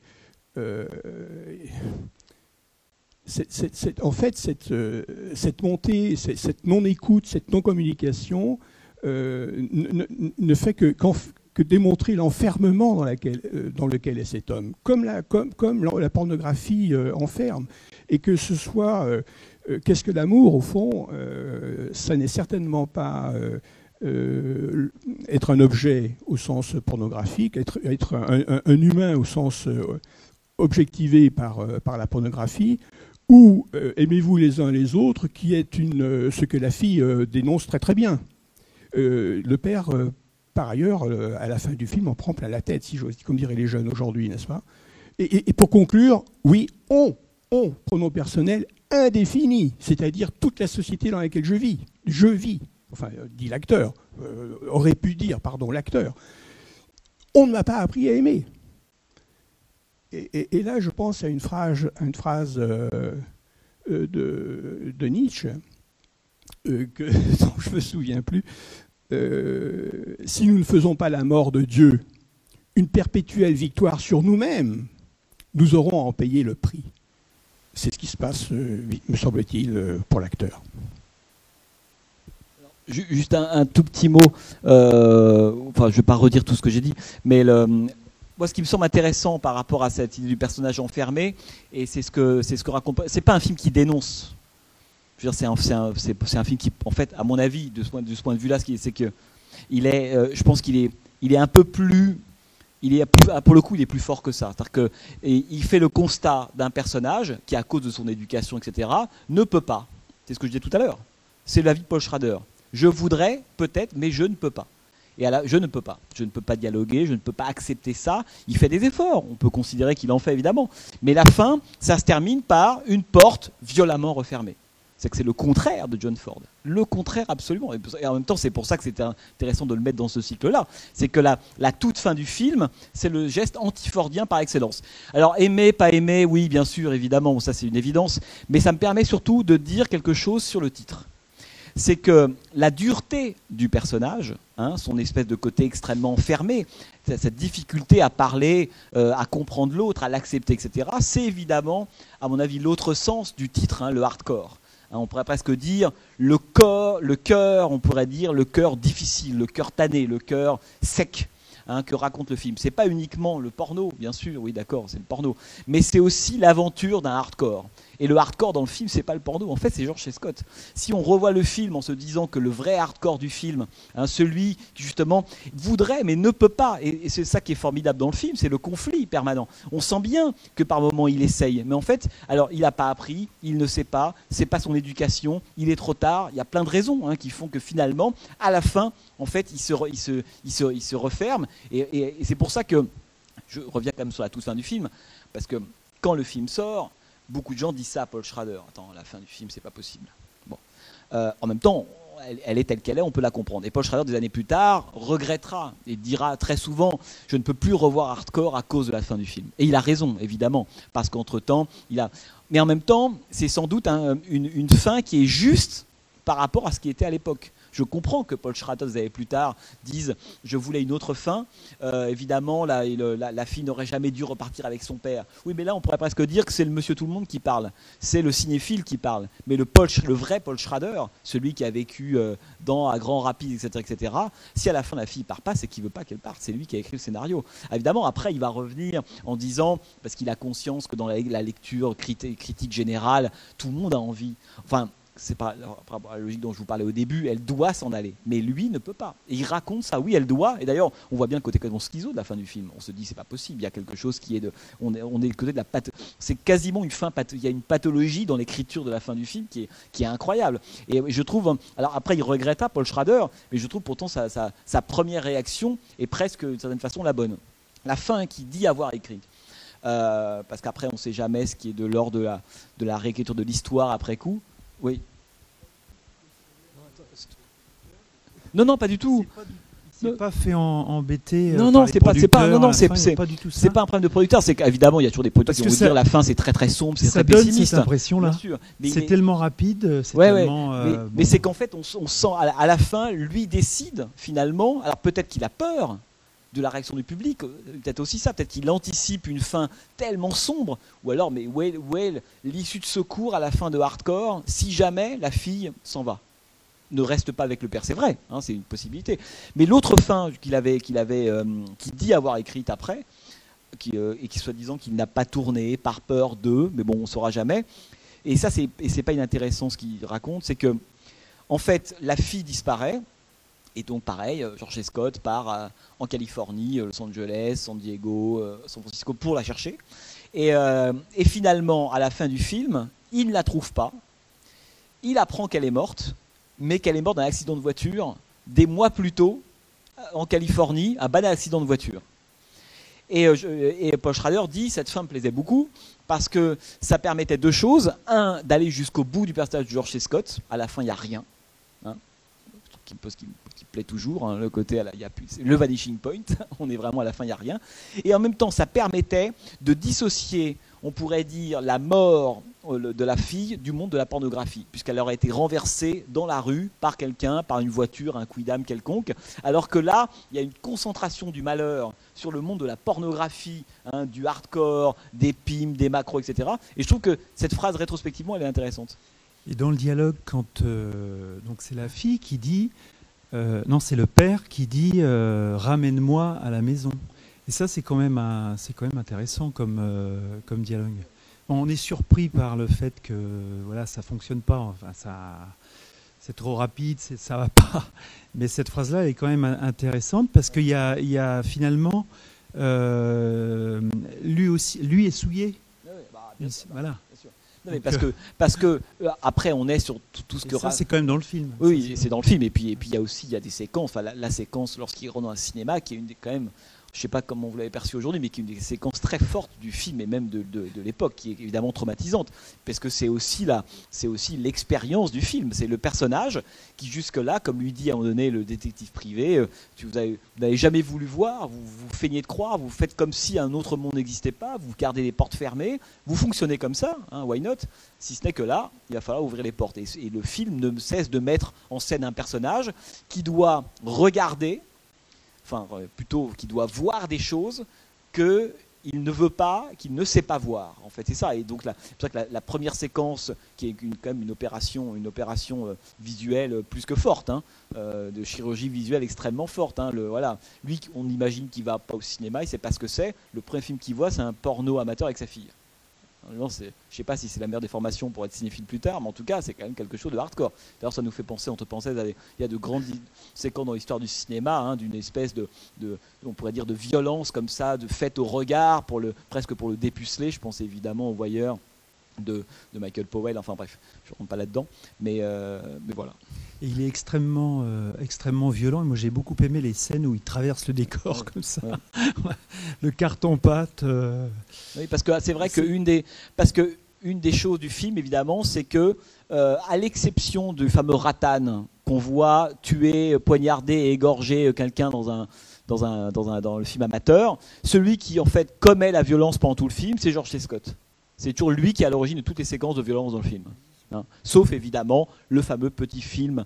euh, D'ailleurs, entre parenthèses, bon ça j'en ai pas parlé, mais c'est quand même le moment où la grande légende des snuff movies est en train d'envahir et Hollywood et puis ensuite le cinéma italien. Vous savez, ces films dont on, on imagine qu'ils ont été tournés dans le but de tuer une ou deux ou trois acteurs, etc. Et que le cœur de ces films sont le meurtre. Les snuff movies, c'était une grande légende urbaine dans le cinéma mondial d'ailleurs, dans les années 70-80. Il y avait eu un film qui s'appelait Snuff, tourné au Brésil, dont on pensait à l'époque. Il y avait vraiment des gens qui se faisaient tuer. Il y a eu le célèbre film de, de, de, de Deodato Cannibal Holocaust. Il y a eu puis récemment, il y a eu, je crois que c'est euh, Joel Schumacher qui avait fait un film qui s'appelait 8 mm.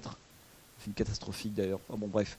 Euh, tout ça pour dire que la légende du snuff, enfin, le film est aussi contemporain, et je, me demande même si c'est pas un des tout premiers à évoquer cette question du snuff movie hein, à, l'intérieur d'un film mainstream. Quoi. C'est vous qui voulez dire quelque chose. Non, c'est encore moi là. Ah, mais, euh, c'est aussi une remarque que je voulais faire. euh, bon, euh, il, il est bon. En fait, il est un peu intégriste cet homme. Enfin, il a une religion. Bon, il est un peu intégriste, mais c'est l'intégrisme banalisé, quoi, à l'américaine. Enfin, ce qu'on voit même dans le film de Clint Eastwood que vous avez projeté la dernière fois. Oui, bah, c'est ça en fait. C'est banal au fond. C'est un portrait d'Américain relativement banal, euh, les guerriers ou les, Bon, enfin, Les gens- lui, il est quand même, pour le coup, il est hardcore. Enfin, il est, il, pas, est hardcore, il est banal. bah, il existe, hardcore, hein, mais, mais, euh, mais il, est, il est dans cette société. Enfin, je trouve que nos intégristes sont plus folkloriques quand même, il me semble. hein. bon, on ne connaît pas les mêmes. Hein. Oui, peut-être. Ah non, je crois pas. Alors, je sais pas. Non, non. Euh, J'ai eu la chance d'assister il y a quelques semaines aux trois conférences assez remarquables qui ont été données à la Cinémathèque à propos de, de Scorsese. Et sur les trois conférences, il y en a une qui a été consacrée à Taxi Driver. Et euh, de façon assez évidente, pour avoir euh, vu et, vraiment creusé le film Taxi Driver grâce à la conférence qui a été donnée, euh, je crois, comme vous l'avez dit, que Schrader reprend ici ce qu'il a voulu faire en partie dans Taxi Driver et euh, qu'il s'appuie sur la thématique de la prisonnière du désert. Dans Taxi Driver, il y a cette thématique de, la prisonnière du désert dans la quête de Robert De Niro pour aller sauver euh, la, prostituée int- interprétée par Jodie Foster. Là, le, film Artward est uniquement centré sur cette intrigue-là. Il n'y a pas les trois ou quatre autres intrigues qui viennent se mêler.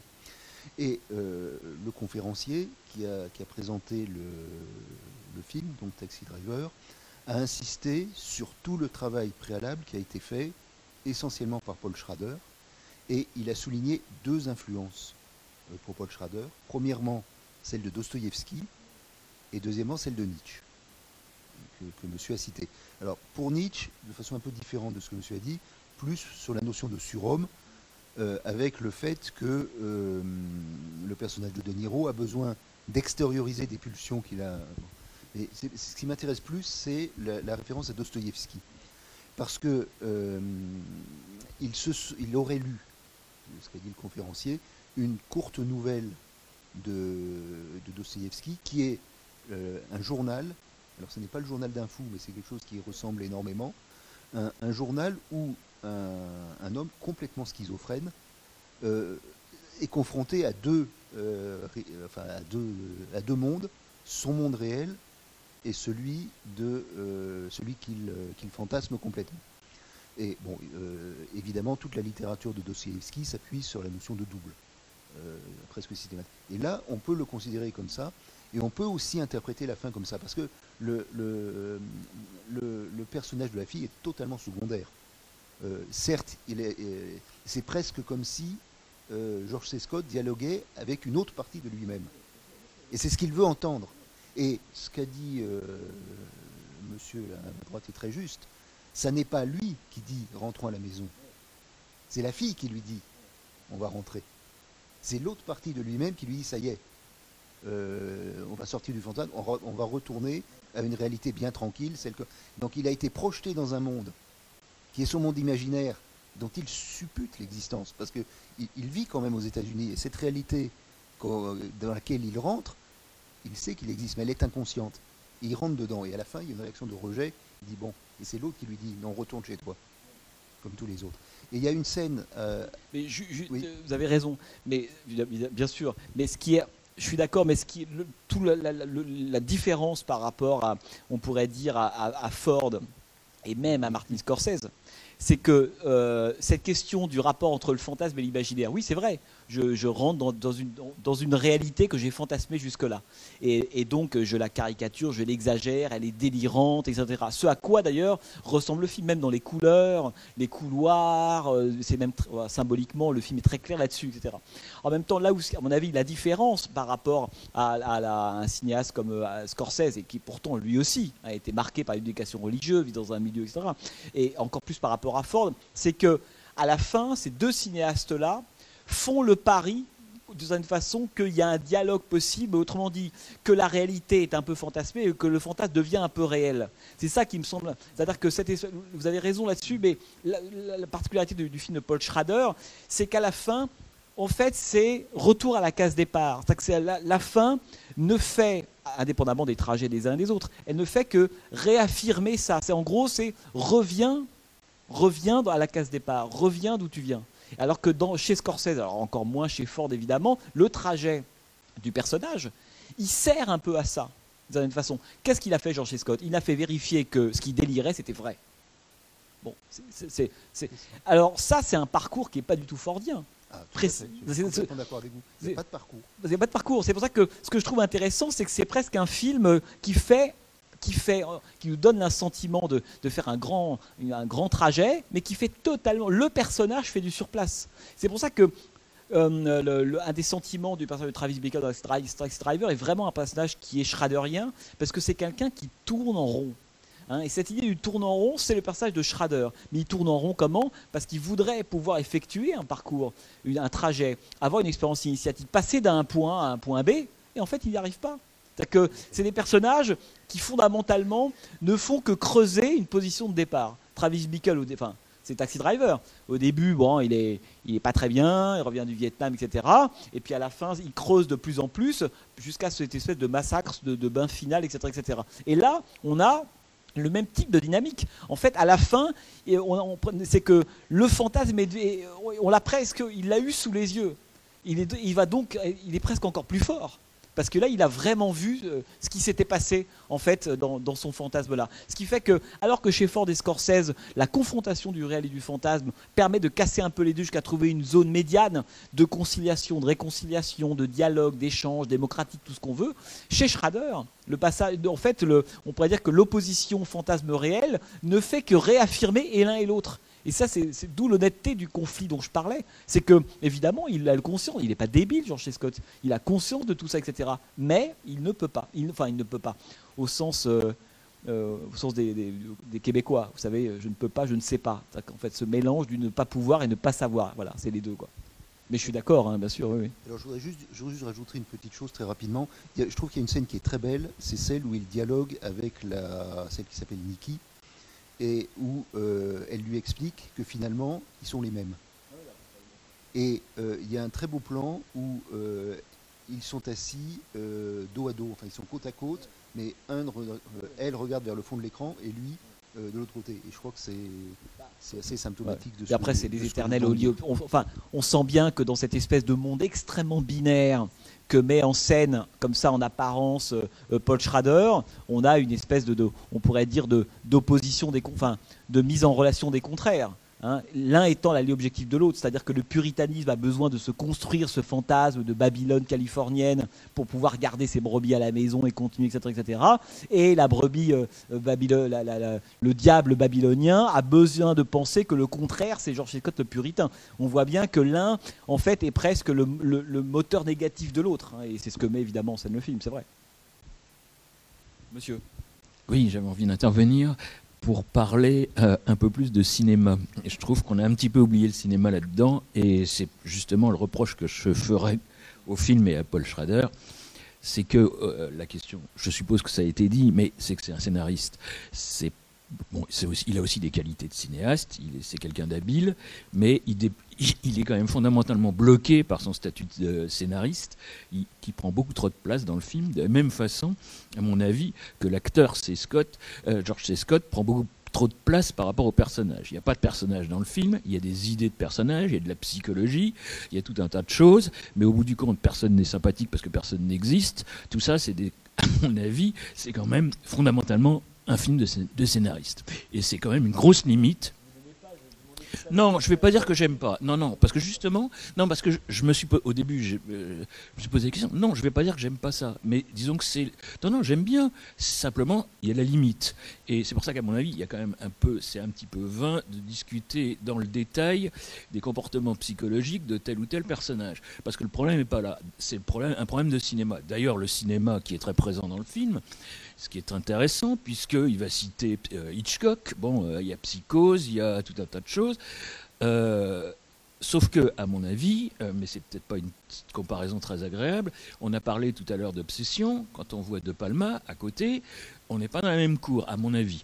Parce que chez De Palma, les personnages existent dès le début, parce que je pensais à Coppola, quand on voit les gens de la pluie, il y a du personnage qui existe, il y a de l'humain, disons.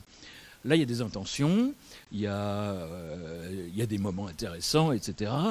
On parlait de la, très belle scène. Pour moi, c'est pas une très belle scène. C'est une scène dans laquelle il y a l'idée de la prostituée, etc. Et ils disent c'est pareil. C'est une idée de scénariste.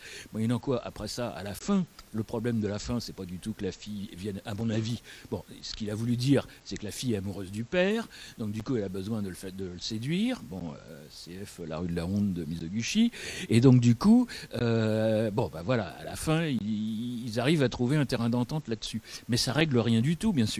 Et le problème, là où il y a un vrai problème, c'est par rapport à celle qui aurait pu être l'alter ego, etc. Et finalement, on s'en débarrasse avec euh, une réplique qui est euh, Vous n'êtes pas de ce monde, etc. Moyennant quoi, dans le film, euh, George. Scott, il passe son temps quand même à osciller entre le personnage rigide du début, puis des moments où il s'amuse bien et il est sympathique parce qu'en même temps il rigole, et euh, dans lequel il y a son côté physique, massif, etc.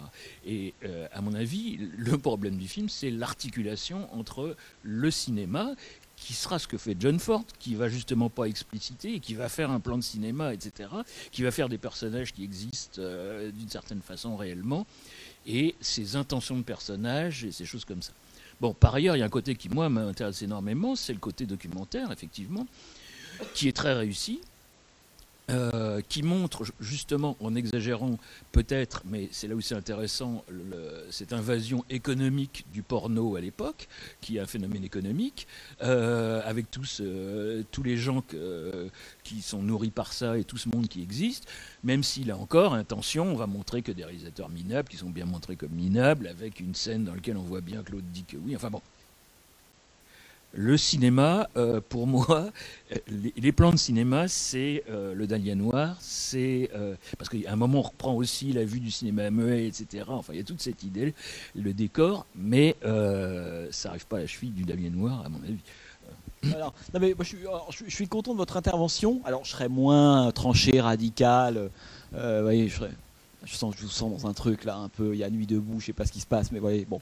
Mais, je, mais je, je, je- suis content que vous le disiez parce que c'est quelque chose qui est euh, là, ce que je disais au début sur le rapport problématique à ce film, c'est que le, et c'est un des problèmes qu'a eu Paul Schrader toute, toute sa vie de- de cinéaste, c'est qu'en fait, on l'a toujours ramené au fait qu'il était d'abord un scénariste euh, productif, talentueux, quelqu'un qui avait écrit quelques-uns des scénarios importants de la décennie. Mais c'est vrai.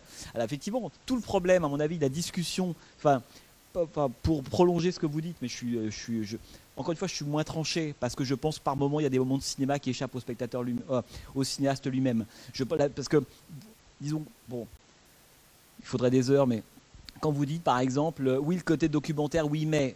Le problème, c'est que le côté documentaire, c'est aussi du cinéma. Ce que je veux dire par là, c'est que les, le- les- certains moments de, dans, à San Diego, à Los Angeles, le début à Grand Rapids, c'est peut-être pas un cinéaste, mais il n'empêche qu'il y a des plans de cinéma. C'est-à-dire qu'il y a quelques. Alors, je suis d'accord avec vous.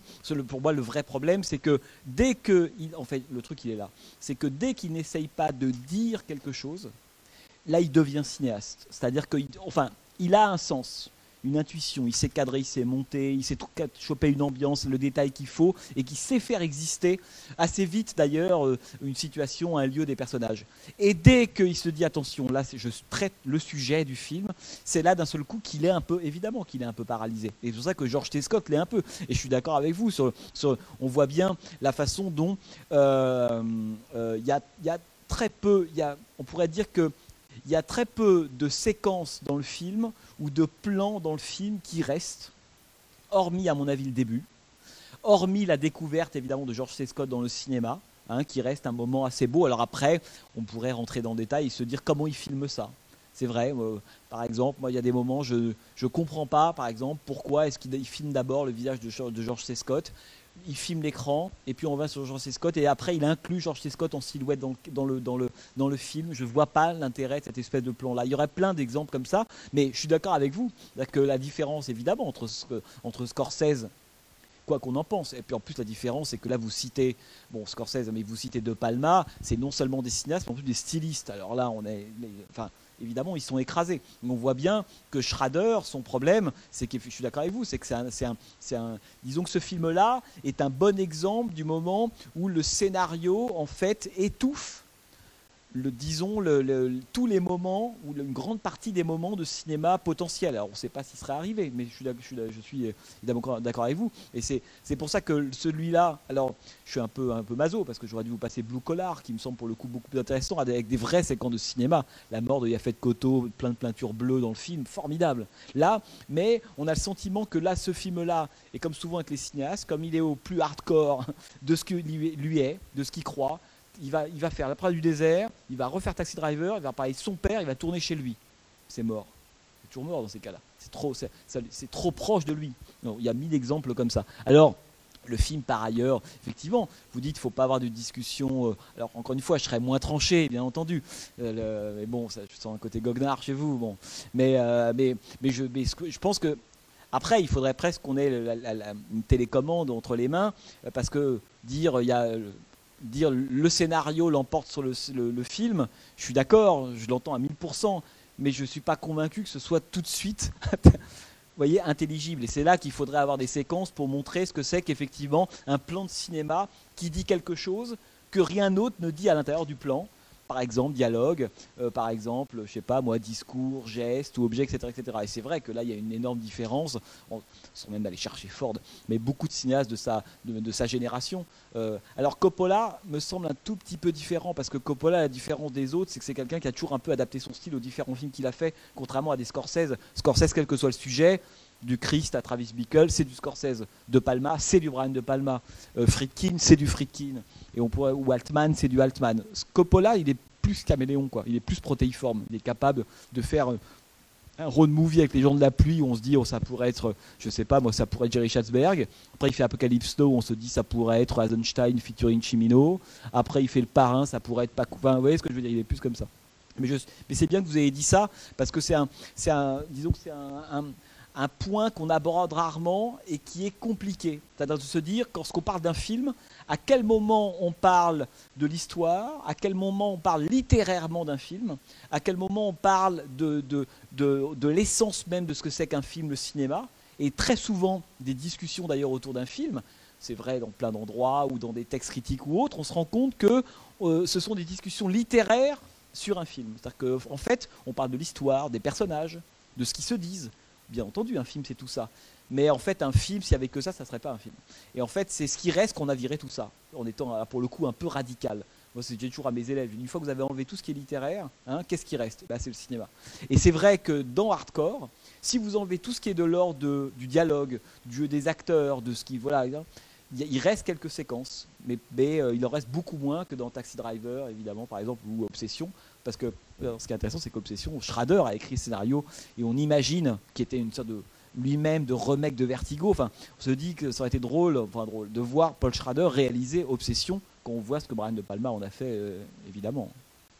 Ouais, je vais peut-être vous faire hurler, mais je, je, je, trouve qu'il y a une autre manière aussi de voir le film. Non, mais euh, au contraire, non, mais ça me fait pas voilà. au contraire. Hein, il faut que ça, allez-y. Hein. Non, non, euh, en, en, fait, bon, il y a quelque chose qui est clair, c'est qu'il a un truc à régler avec son père et avec lui d'ailleurs, parce que d'ailleurs, si on transpose complètement le truc, finalement, euh, lui-même, c'est la fille que le père ramène à la fin. Alors ça veut dire quoi? Est-ce que quelque part, à la fin, il dit Bah oui, t'avais raison, papa, et j'ai merdé pendant toutes ces années à Hollywood J'en sais rien. Mais en tout cas, il y, a quelque chose que vous avez dit par rapport à, cette image euh, apocalyptique euh, de, la Californie, euh, qui est complètement démesurée.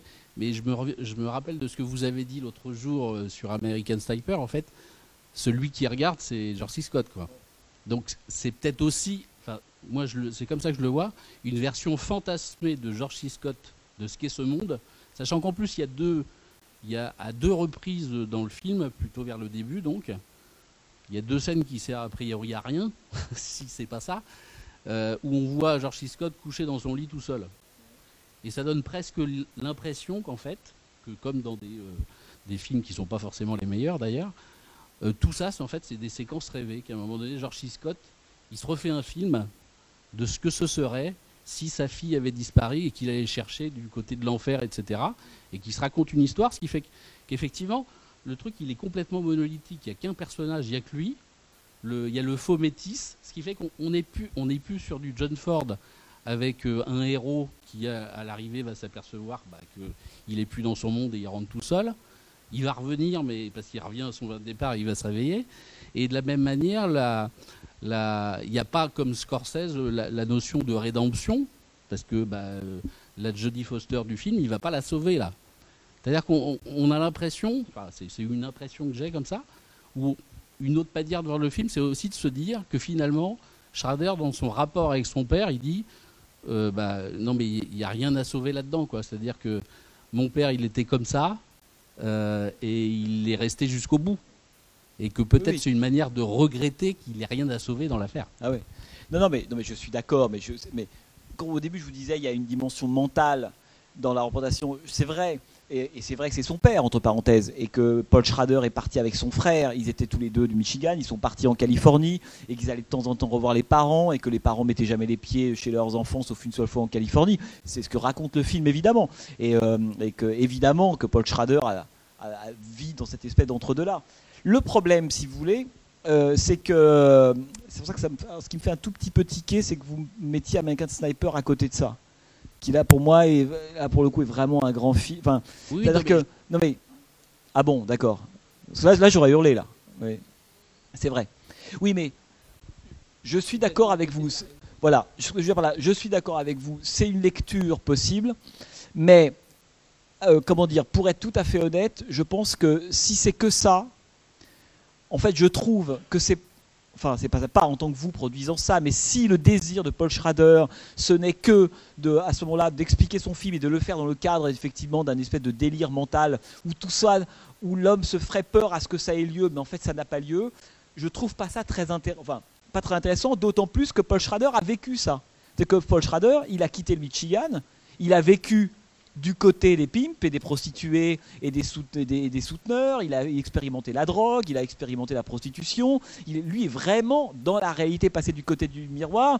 Donc qu'est-ce que ça veut dire derrière d'aller faire un film sur finalement quelque chose qu'on fantasme alors qu'on l'a totalement expérimenté d'une certaine façon? Vous voyez ce que je veux dire? Je pense que ce dont souffre Paul Schrader, c'est qu'il a été les deux à la fois. Donc si le film devient un espèce de- en fait d'expérience mentale, un, je trouve pas ça très intéressant. Voyez, je veux dire par là, ou alors il faut un talent de cinéaste. Le mental d'un puritain, ça m'intéresse si on sait en faire, si on est un grand cinéaste. Si c'est Paul Schrader, pas tant que ça, même s'il a fait deux films que je trouve beaucoup plus intéressants, mais bon. Et, euh, la, deuxième chose, c'est que si on décide de faire un film vraiment mental, euh, à ce moment-là, il faut plonger au cœur de cette espèce de pathologie-là. C'est-à-dire qu'il y, a- des personnages qui n'existent pas mentalement. Le personnage très sympathique du, du producteur, dont on comprend qu'il a été un espèce de type avant, euh, mais en fait, il est génial cet acteur. Il est formidable. La façon dont il tu n'es là que pour dire right, etc. Il est génial ce type. Il est formidable. Il est très sympa. Donc, on peut pas avoir les Marx Brothers qui arrivent à un moment donné dans un délire mental diabolique et noir. Vous voyez ce que je veux dire, c'est que votre lecture Cette lecture-là, elle tient à certains moments. En fait, elle permet de justifier le monolithisme, l'autisme du personnage, c'est vrai. Euh, voir par moments le côté un peu diabolique, caricatural des décors, des lieux, des couleurs, euh, etc., etc. Mais il y a des moments, certains moments, elle ne fonctionne pas. Alors, il y a pour moi un exemple, le contre-exemple d'un film, enfin le contre-exemple, d'un film réalisé un peu plus tôt, qui arrive à mêler parfaitement cette question du fantasme et du réel, c'est Death Wish de Michael Winner. Euh, Je suis dans la ville, film avec Charles Bronson. Vous avez, vous avez vu ce film? Qui n'a pas vu Death Wish? Ah, euh, c'est pas- normal, on est à 4 ans de cycle et, et tout le monde lève la main pour. Il faut vraiment que vous voyez ce film de Michael Winner, qui est vraiment là pour un C'est un, pour- un justicier dans la ville en fait. oui, oui, pardon, français. dans la ville. Euh, film de 74, fait par un cinéaste britannique, euh, extrêmement inventif, pathologique, mal élevé. Vous voyez ce que je veux dire? Ça, ça produit des trucs super intéressants. Parce que le problème de Paul Schrader, c'est qu'en fait, il a été bien élevé. Et qu'il veut quand même. On sent que c'est son problème. C'est-à-dire qu'il veut quand même faire un film bien élevé. Bon, bref. Je...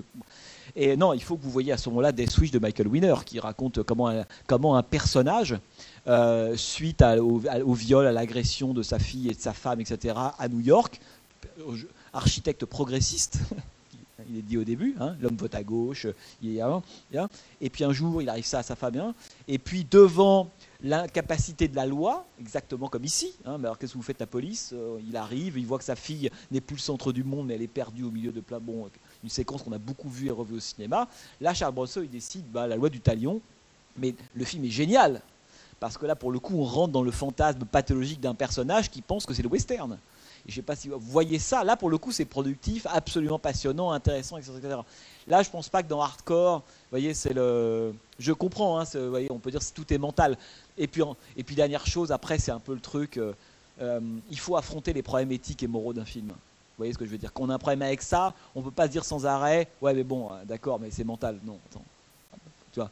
À un moment donné, il faut quand même faut affronter le problème. Et euh, je pense que le et pour moi tout l'intérêt du, du film de Paul Schrader, pour le coup, c'est que c'est un type qui affronte un problème et ne sait pas comment en sortir. Il constate ça.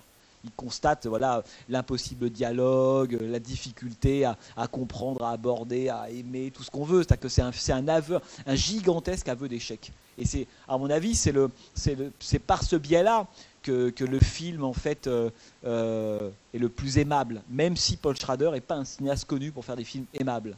Hein, c'est pas voilà, si vous avez l'occasion d'en voir d'autres, il en a fait quand même beaucoup d'autres, vous verrez que vous aurez souvent ce sentiment d'un personnage pris à l'intérieur de ses propres tourments, vivant un, peu à l'intérieur d'un monde euh, comme un autiste. Euh, c'est quelque chose de typique de Paul Schrader, et c'est vrai qu'en tant que personnage de cinéma, c'est compliqué ça. Vous savez, comme c'est difficile de, s'identifier à quelqu'un qui prend de la drogue. Certains pensent qu'en filmant des, tortues qui volent, d'un seul coup, on a l'expérience de la drogue au cinéma. Ça marche pas comme ça. Et un personnage qui est torturé, tourmenté, etc. Il y en a eu plein comme ça. C'est très compliqué quand on n'est pas un grand cinéaste hein, d'arriver à produire des plans ou des images qui vous font rentrer dans ce tourment-là. Qui est, parce que le tourment de George Scott, il est quand même très particulier. Il touche quand même pas tout le monde. Vous voyez ce que je veux dire Bon bah écoutez, je crois que c'est fini. Donc il nous reste une séance. La dernière séance, c'est un peu le, le climax, l'apothéose. C'est l'homme qui tue à Liberty Valence. Tout le monde a déjà vu ce film? Mais vous ne l'avez jamais vu, parce que vous allez voir comment on va en parler. Donc là, ça va tout changer. Donc voilà, on termine par un grand classique de Ford. Euh, Merci de votre attention et rendez-vous dans un mois, hein, c'est ça? Le 15 juin. Le 15 juin. Merci beaucoup.